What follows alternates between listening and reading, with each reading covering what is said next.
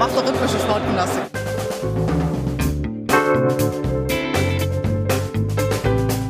Themen rausarbeiten, neugierig sein, ähm, dieses journalistische Brainstorming, wenn man unterschiedliche Haltungen zu gewissen Themen hat, das richtig bis an die Grenzen zu bringen.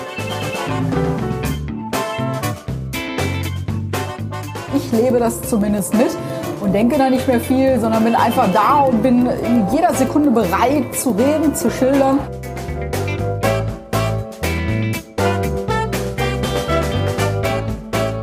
Gleich geht es bei uns um den Titel.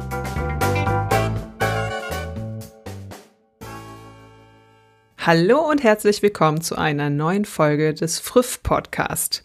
Heute für euch am Mikrofon Friederike. Hallo, wie geht's dir? Hallo liebe Julia, ganz gut. Ich habe den Sturm gut überstanden. Ich freue mich auf unsere Folge. Super. Und wie Friederike auch schon gesagt hat, ich bin Julia, heute die zweite am Mikrofon für euch.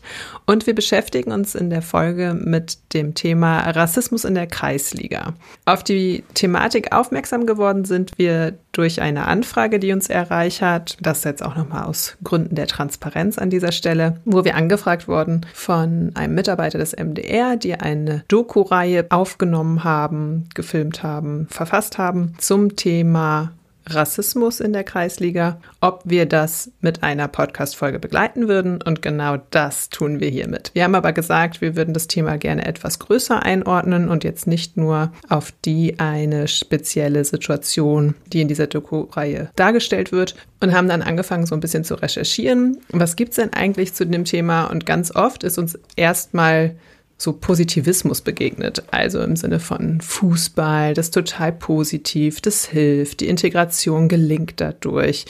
Und da, wo die Integration nicht gelingt oder die Zahlen von Menschen mit Migrationshintergrund in Fußballvereinen vergleichsweise geringer sind, liege eben daran, dass es zum Beispiel kulturelle Unterschiede gibt.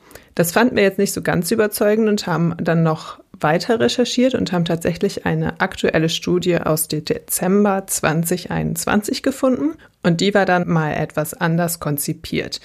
Besagte Studie hat den Titel Not Being Granted the Right to Belong. Amateur Football Clubs in Germany. Übersetzt also nicht das Recht der Zugehörigkeit zu erlangen im Amateurfußball in Deutschland. Die Studie ist erstellt worden von Tina Nobis et al. und beschäftigt eben sich genau damit, dass sie versuchen herauszufinden, wo fängt eigentlich schon die Diskriminierung an oder wo sind schon die ersten Barrieren? Und dafür haben sie sich einen, wie ich finde, ganz schlauen Versuchsaufbau überlegt. Sie haben einfach gesagt, okay, wie nimmt man Kontakt zu Fußballvereinen auf, also vor allem Amateurfußballvereinen, wenn man dort dann mitspielen möchte, als neu zugezogener zum Beispiel. Und dann haben sie gesagt, naja, zum Großteil erfolgt das halt per E-Mail. Also ist der Versuchsaufbau gewesen, ganz viele E-Mail-Adressen generiert, die alle mit einem Namen verbunden waren und haben dann halt unterschieden zwischen deutsch klingenden Namen und ausländisch klingenden Namen und haben an 1681 Vereine E-Mails geschickt mit der Anfrage, ob sie mal bei einem Probetraining teilnehmen können. Und die Verteilung über Deutschland ist dann auch so erfolgt, dass jede Gruppe und jeder Name gleich weit verteilt in Deutschland erfolgte. Und die E-Mail als solch beinhaltete lediglich so die Anfrage, kann ich mal an einem Probetraining teilnehmen? War für alle komplett identisch, auch komplett ohne grammatikalische Fehler. Und dann wurden 836 E-Mails mit einem deutsch klingenden Namen verschickt und 845 mit einem ausländisch klingenden Namen. Die Auswertung, das ist jetzt auch noch wichtig, wurde so vorgenommen, dass es binär möglich ist, ne? Also positiv oder negativ. Positiv war immer, es gab entweder eine interessierte Nachfrage oder halt eine Antwort. Und negativ war keine Antwort oder eine Ablehnung. Also ganz wichtig an der Stelle, wenn halt gar nichts passiert ist, keine Reaktion erfolgte, ist das auch als negativ gewertet worden. Das Ergebnis ist jetzt leider wie folgt gewesen. Und zwar wurden von den mit deutsch klingendem Namen unterzeichneten E-Mails 66,9 Prozent beantwortet. Von den E-Mails von ausländisch klingenden Namen wurden aber nur 53,6 Prozent beantwortet. Das heißt also, nur basierend auf dem Namen der E-Mail-Adresse, die die Zuschreibung erhalten hat, ist ausländisch oder könnte ausländisch sein, sind knappe 12 Prozent weniger Rückantworten gekommen. Das ist ja jetzt schon mal eine Tendenz, die signifikant ist. Und das ist eben auch das, was die Studie dann herausstellt, dass es eben anscheinend so ist, dass es bei Sportvereinen, die sich ja mit diesem Zugehörigkeitsgefühl und äh, wir sind eine Gemeinschaft schmücken und auch damit Werbung machen und auch eben diese Integrationsgedanken verfolgen, es anscheinend so ein Gatekeeper, also ein Torwächterprinzip gibt, wer überhaupt das Recht erhält, teilzunehmen.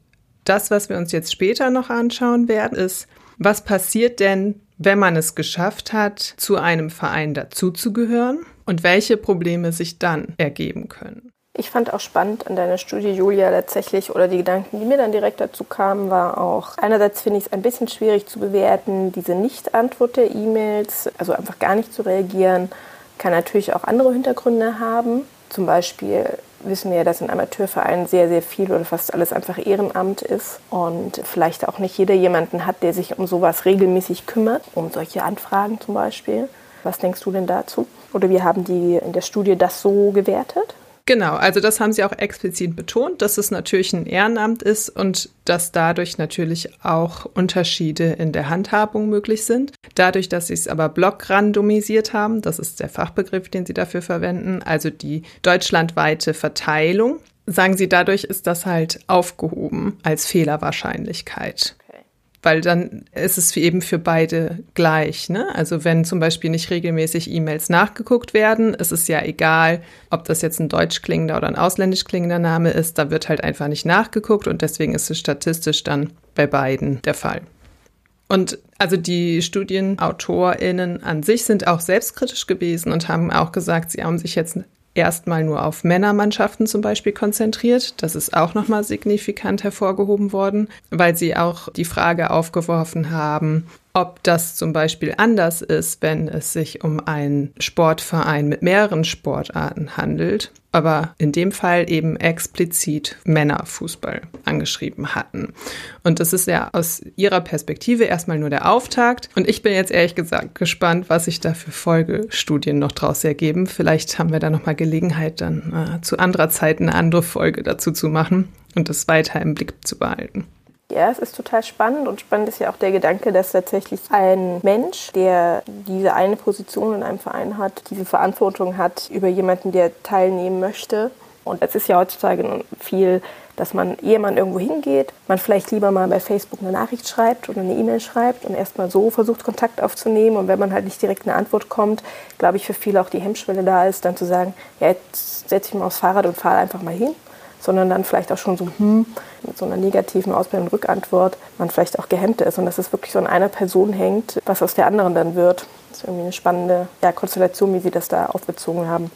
Genau, auf jeden Fall diese Problematik, dass Fußballvereine grundsätzlich als niedrigschwelliges Angebot verstanden werden, wie insgesamt viele Vereinsbereiche oder zivilgesellschaftliche Bereiche als sehr niedrigschwellig immer suggeriert sind oder die Annahme vorherrscht, dass da einfach ja alle mitmachen können und es dann aber in den Detailfragen eben schon anfängt und da ist dann eben sowas wie, ich frage per E-Mail mal an, wie kann ich denn überhaupt teilnehmen, ein großes Ausschlusskriterium anscheinend. Und das ist ja eine spannende Beobachtung und ja auch eine, die eine Handlungsaufforderung enthält aus meiner Sicht, zu sagen, okay, wenn es an dieser Zugangsbarriere schon scheitert, was muss da eigentlich passieren, dass Zugehörigkeit tatsächlich möglich ist und nicht schon an diesem kleinen Schritt zu Beginn scheitert? Jetzt haben wir in der Studie uns ja damit beschäftigt, wie bekommt man denn eigentlich diesen Zugang und wie ist es möglich, zugehörig zu einem Männerfußballverein zu sein. In der Doku They Call Us Ausländerteam geht es um die Frage, was passiert mit Menschen mit Migrationshintergrund bzw. Geflüchteten, wenn sie Teil eines Fußballteams sind. Und das aus einem sehr konkreten Beispiel, nämlich dem Blau-Weiß-Graner. Wenn wir damals die Geflüchteten nicht aufgenommen hätten, hätten wir nicht mehr zwei Mannschaften, die wir stellen können. They call it Ausländer-Team. Sind da die ganzen, ich sag's jetzt mal, die ganzen Kanaken drin, das sagen sie. Es gibt auch noch schlimmere Sachen, die sie sagen, müssten alle vergast werden. When you come into a city, not all people are friendly, you know. Alter Mann hat angehalten neben mir. In the home, it was not looking good also. But if you have a team, you feel at home. So when we are in Granada, we feel at home. In der ganzen Zeit gab es ein prägendes Spiel. Das war so der Anfang von allem. Wir sind dann bundesweit bekannt geworden. Rechte Seiten im Netz hetzen bis heute gegen den Mann aus Gambia, der mit den Medien seitdem partout nicht mehr reden möchte. In my life, I never faced this thing, you know. I was thinking maybe they will come after my family, you know. Ich liebe Fußball. Wenn jemand was liebt, dann kannst du nicht das einfach lassen. This is just the beginning. Wir sind blau! Wir sind weiß! Wir sind blau!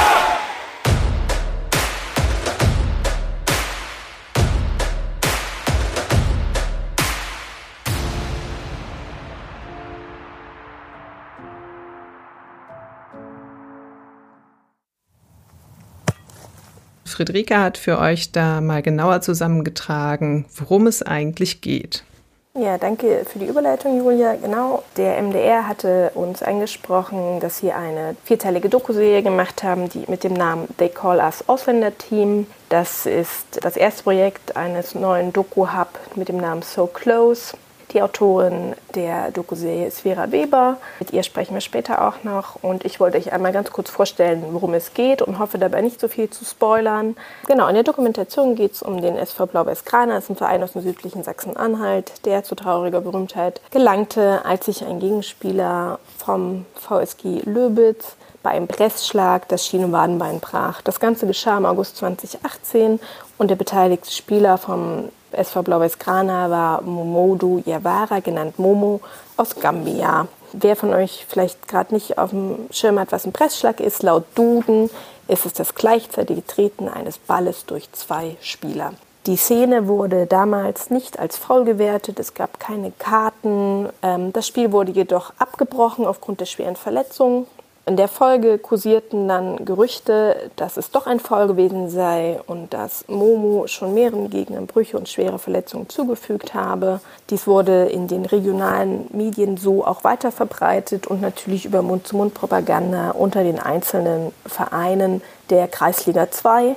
In der Folge kam es immer wieder zu Spielabsagen von den Gegnern oder Gegner reisten an, waren dann aber auf einmal zu wenig Leute, um zu spielen, weil sich anscheinend jemand verletzt hatte beim Aufwärmen. Und der Verein versuchte sich gegen diese Vorwürfe gegen seinen Spieler zu wehren und nahm dann den Weg der Öffentlichkeit.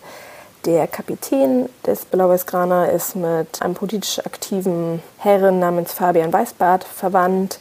Das ist übrigens der aktuelle Pressesprecher von Gavin Kühnert, der in einen langen Thread bei Twitter über diese Geschehnisse verfasste, der auch von Heiko Maas damals retweetet wurde. Und so wurden dann überregionale Medien darauf aufmerksam, berichteten korrekt über die Geschehnisse und rückten so das ganze Bild wieder etwas gerade. Ich glaube, wenn ich es richtig verstanden habe, sind darüber dann damals auch die Autorinnen und der MDR auf das Ganze aufmerksam geworden und haben diese Dokumentationen gemacht. Diese stellten den Verein genauer vor und die einzelnen Protagonisten. Sie zeichnen ein Bild von einem liebenswerten, offenen, selbstkritischen kleinen Verein in einer Region, die sicher auch schon glanzvollere Zeiten erlebt hat.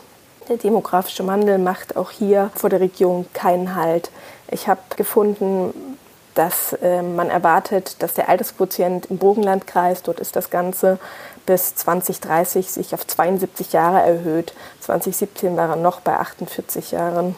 Und das ist auch genau das, was uns die Leute oder die Protagonisten in der Dokumentation aufzeichnen, dass es halt wenig junge Leute gibt, die bleiben, was wie in vielen dörflichen Regionen eine Katastrophe für die Sportvereine darstellt. Auch der Blau-Weiß-Grana wusste im Jahre 2015, 16 nicht, wie er seine erste und zweite Herrenmannschaft noch voll bekommen sollte. Durch eine glückliche Fügung standen aber eines Tages einige Geflüchtete von einem nahegelegenen Flüchtlingsunterkunft bei ihnen und fragten, ob sie auf den Nebenplatz abends ein bisschen kicken dürften. Und ja, diese wurden dann nach und nach, weil sie nämlich ein bisschen kicken konnten, auch in den Verein aufgenommen und spielten in der ersten und zweiten Herrenmannschaft. Es war ein beispielloses Projekt der Integration und Inklusion, obwohl es sicher gar nicht so geplant war, sondern sich einfach so ergeben hat. Man half sich gegenseitig bei der Arbeitssuche, man spielte gemeinsam, feierte gemeinsam. Genau, und all das wird halt dargestellt in der Dokumentation. Man versucht die Zeit rund um diesen gerade genannten Vorfall und danach zu verbildlichen. Man erzählt von Rassismus, was ist Heimat, ähm, welche Rolle spielt Sport, Integration und auch einfach den Alltag von jungen Leuten. Es sind sehr persönliche Geschichten, die erzählt werden und Lebenswege der Menschen. Und ja, ich will nicht zu viel verraten, aber ich muss sagen, mir hat es sehr gut gefallen und mir sind alle Beteiligten ans Herz gewachsen. Wie fandest du denn die Dokumentation, Julia? Ja, mir ging es tatsächlich genauso. Ich war so, ich würde sagen, sehr neutral dem Ganzen gegenüber. Mich interessieren ja die Themen Inklusion und Integration schon auch nochmal stark und auch im Kontext von Fußball stark, aber die Dokumentation als solches habe ich jetzt erstmal ja neutral angefangen und war dann irgendwie, ich glaube, fünf Minuten oder zehn Minuten dabei und habe dann schon bei uns im Früff Slack ja geschrieben, so boah Leute, es ist so spannend. Guckt es euch an, egal ob ihr an der Folge mitarbeitet oder nicht. Es ist wirklich gut. Ja, und es ist wirklich berührend und es ist vielschichtig und genau das ist, glaube ich, auch das, was es ausmacht. Ja, ich war jetzt ja dann total begeistert und äh, weiß gar nicht so genau, Friederike, du hast ja auch gesagt, du fandest es total gut, aber gab es noch einen anderen Grund, weshalb dich das Thema interessiert hat? Also weshalb du überhaupt gesagt hast, ich mache mit bei der Folge? Ja, das war äh, ganz einfach. Ich war von Anfang an mit direkt dabei, weil ich halt auch aus dem Burgenlandkreis komme und 15 Kilometer vom Verein entfernt aufgewachsen bin. Und viele Dinge, die in der Doku angesprochen werden, natürlich auch super nachempfinden kann. Ich bin ja auch jemand, der nach der Schule weggegangen ist, wie auch, ähm, ja, sicher nicht nur dort äh, in der Region, aber wie so oft auf dem Land, dass die jungen Leute in die Städte gehen zum Studieren, zum Arbeiten, zum Leben und dass für die, die da sind, halt ähm, nicht so viel überbleibt. Und ja, ich habe mich dann auch nochmal damit beschäftigt ähm, zum Thema Rassismus. Auch das natürlich etwas, was mich dann auch immer, wenn ich wieder bei meiner Familie zu Hause bin, mich immer umtreibt. Darum habe ich mir mal angeschaut, wie ist denn jetzt eigentlich zum einen der Ausländeranteil im Bogenlandkreis und da, wo ich jetzt wohne, in Bremen. Das ist nämlich äh, tatsächlich eklatant verschieden. Im Bogenlandkreis leben 5% ähm, Ausländer, hier in Bremen 17,4 Prozent, bei einem Durchschnitt von 11,7 Prozent in ganz Deutschland. Das ist auch so ungefähr, wie ich es empfunden hätte, dass es einfach nicht gar nicht so viele gibt. Ähm, dafür ist allerdings auch der Anteil der AfD-Wählenden wirklich extrem traurig hoch. Bei der letzten Bundestagswahl wählten 26 Prozent mit der Erststimme die AfD nur ganz kurz getoppt oder ganz knapp getoppt von der CDU mit 26,3 Prozent. Und der Zweitstimme waren sogar 24,9 Prozent AfD und nur 21,3 Prozent CDU. Und ja, alle anderen Parteien weiter abgeschlagen. Genau, und das ist halt, mich hat es halt vor allem interessiert wegen der Region. Und ähm, ja, weil ich das auch gerne mal so nachlesen wollte, wie das so sonst dort so ist, wieder aktuell. Wo ich auch eine von denen bin, die weggegangen ist.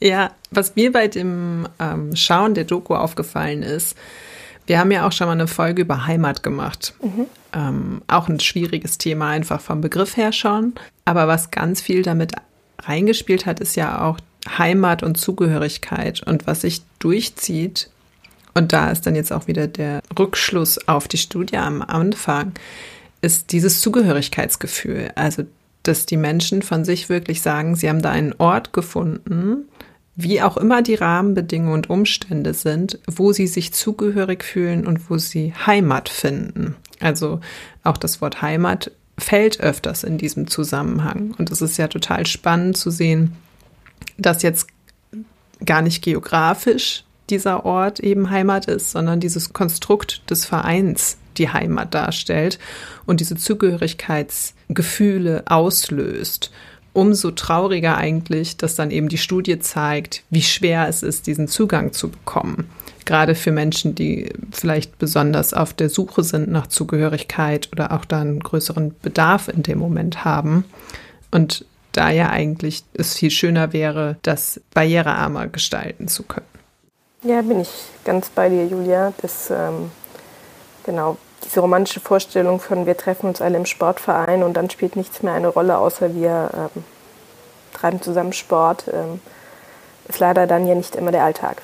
Wir haben mit der Autorin Vera ja auch die Chance gehabt, uns ein bisschen auszutauschen. Und genau sie erzählt jetzt auch nochmal, warum dieses Thema eigentlich relevant war für diese Doku-Reihe. Wie kommt man auf so ein Thema? Die Idee zur Serie hatten Johannes Mittelbeck und Franka Fischer. Johannes, der hat damals äh, einen Artikel über den Verein in der Zeitschrift Elf Freunde gelesen und äh, daraufhin hat Franka mit der Mannschaft telefoniert und sich die ganzen Geschichten erzählen lassen.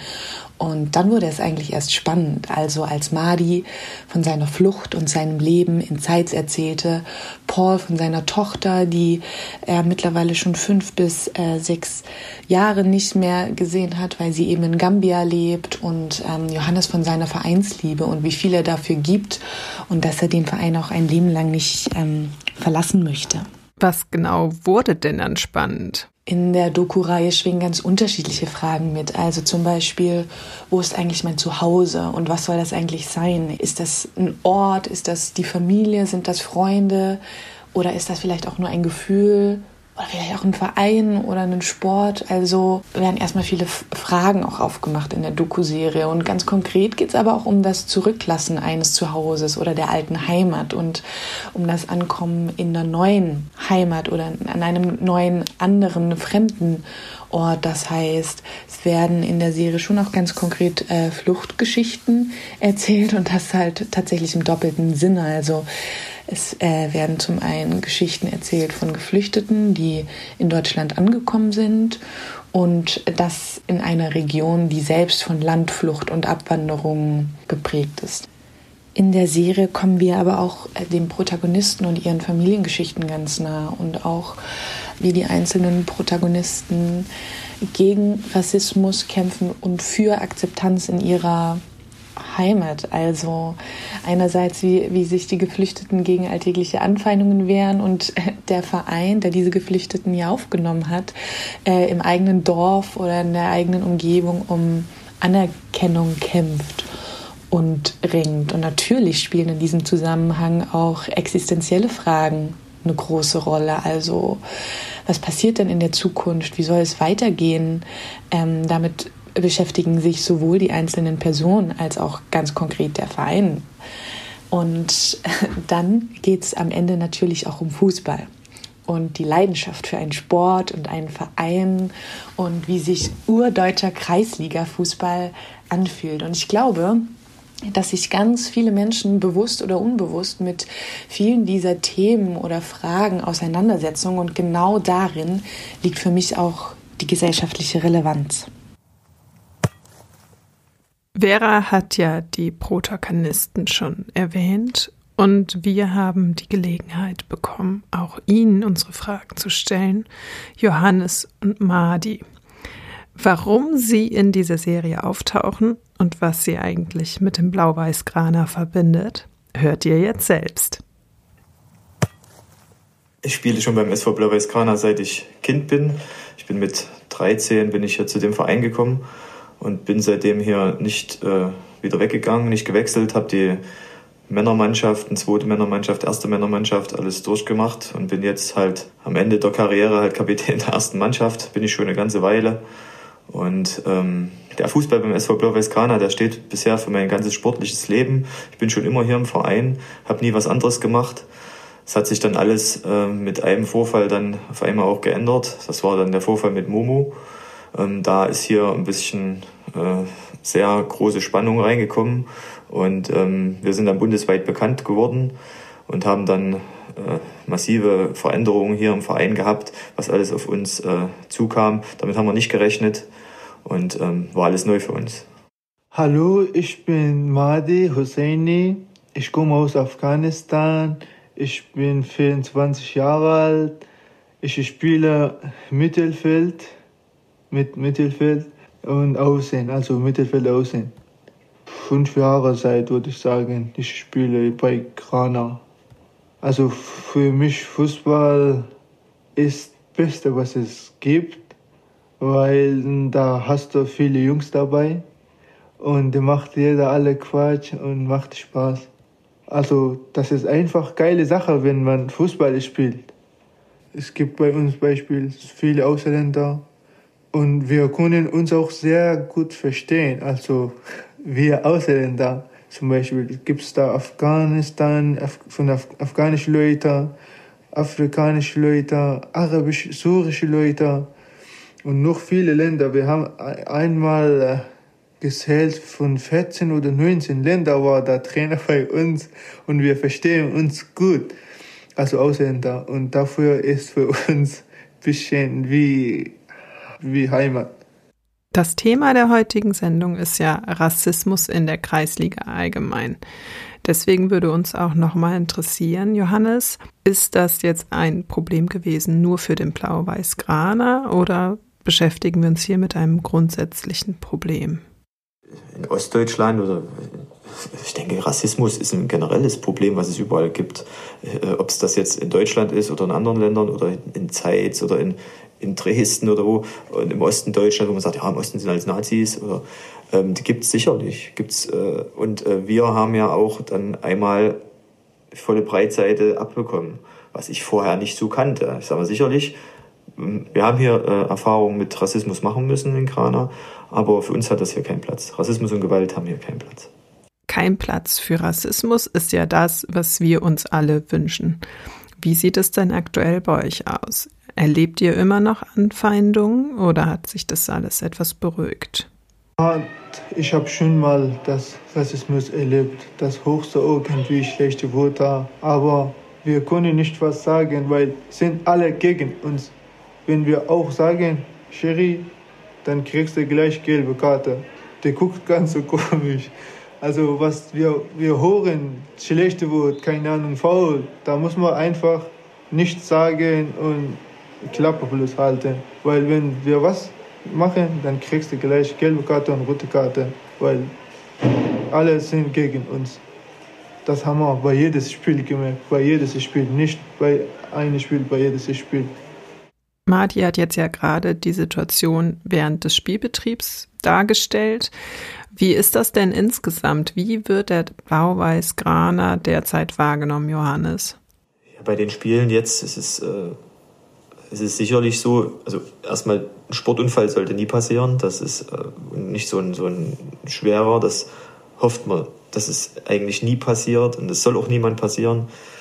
Aber sicherlich ähm, ich, da hat man dann schon Bedenken, dass falls wieder mal ein Spieler von uns, egal wer es jetzt ist, ich, mittlerweile ist es vielleicht sogar so, wenn das ein Weißer wäre, oh, Grana, die, die zertreten dir die, die, die, die Knochen. Ja, das, und dann kann er schwarz, weiß, grün, gelb sein, ihr seid blau-weiß Grana, ihr habt Probleme. Ja, sicherlich, ich äh, habe da immer mal, denke ich, drüber nach, aber ich schieb's halt auch weg, weil ich will gar nicht nochmal drüber nachdenken, dass sowas nochmal kommt. Und damit äh, waren unsere Fragen an die Protagonisten fertig beantwortet. Und das, was wir daran auch wieder sehr spannend fanden, war eben, dass dieses eine Momentum, also dieser eine Vorfall, so viel auslöst, was immer noch Nachwirkungen hat. Das zeigt sich schon während der Dokumentation, aber dass es auch jetzt im Februar immer noch ein Thema ist und immer noch Auswirkungen sowohl auf Verein als auch auf die einzelnen Personen hat. Wir fänden es deshalb gut, wenn wir da weiter im Gespräch bleiben und auch weiter mitverfolgen, was passiert. Und würden gerne unsere Zuhörerinnen auch auffordern, uns eure Gedanken dazu gerne bei Twitter einmal mitzuteilen und dann aber gegebenenfalls sogar auch, wenn ihr sagt, ihr habt ähnliche Erfahrungen gemacht oder ihr würdet euch gerne über das Thema nochmal in einer weiteren Folge ausführlicher mit uns austauschen, wir da super Lust zu hätten und da auf jeden Fall auch offen sind für eine nachfolgende Folge zu diesem Thema. Gerne auch nochmal im Bereich Frauenfußball, weil wir jetzt ja wirklich sehr männerlastig in dieser Folge wieder waren und da einfach noch mehr Perspektiven brauchen aus unserer Sicht und diese gerne über unsere Plattform, über die Prüfplattform gerne sammeln wollen, bereitstellen und aufbereiten wollen Und deshalb an der Stelle jetzt der Aufruf an euch, euch zu beteiligen. Kontaktiert uns, wir kümmern uns um Technik und lasst uns einfach gemeinsam die Perspektiven erweitern, die wir haben. Wie bei jeder anderen Folge auch, haben wir auch heute wieder unsere wiederkehrenden Kategorien und fangen an mit der Podcast-Empfehlung.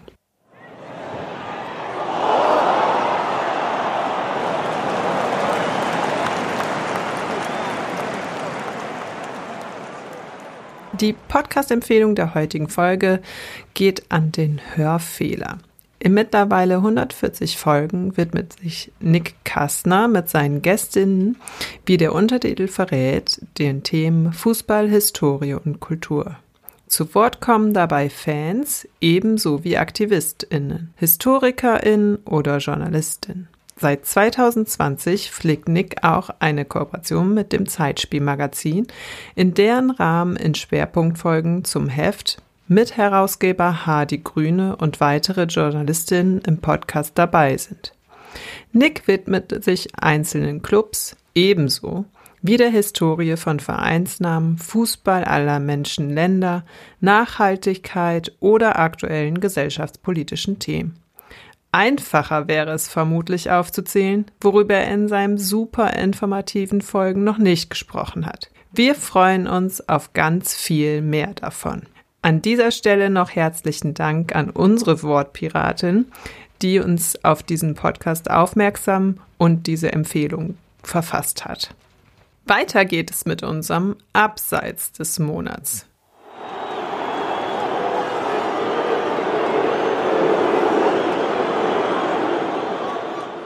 Und zwar in dieser Folge der Bericht von Boulevardmedien über Lara Gut-Berami. Lara Gut-Berami aus der Schweiz hat die Goldmedaille im Super-G geholt bei den Olympischen Winterspielen, was ja eine hervorragende Leistung ist und entsprechend Würdigung verdient hätte.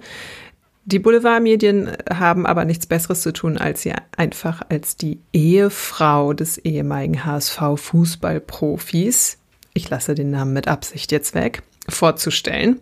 Und das ist aus unserer Sicht wieder ein klassisches mediales Aufbereiten von Frauen, die erfolgreich sind. Sie werden definiert über ihren Ehemann. In diesem Falle lassen wir das komplett weg und sagen einfach herzlichen Glückwunsch, Lara Gut-Berami. Friederike, ab zu dir, der Volltreffer für diese Folge.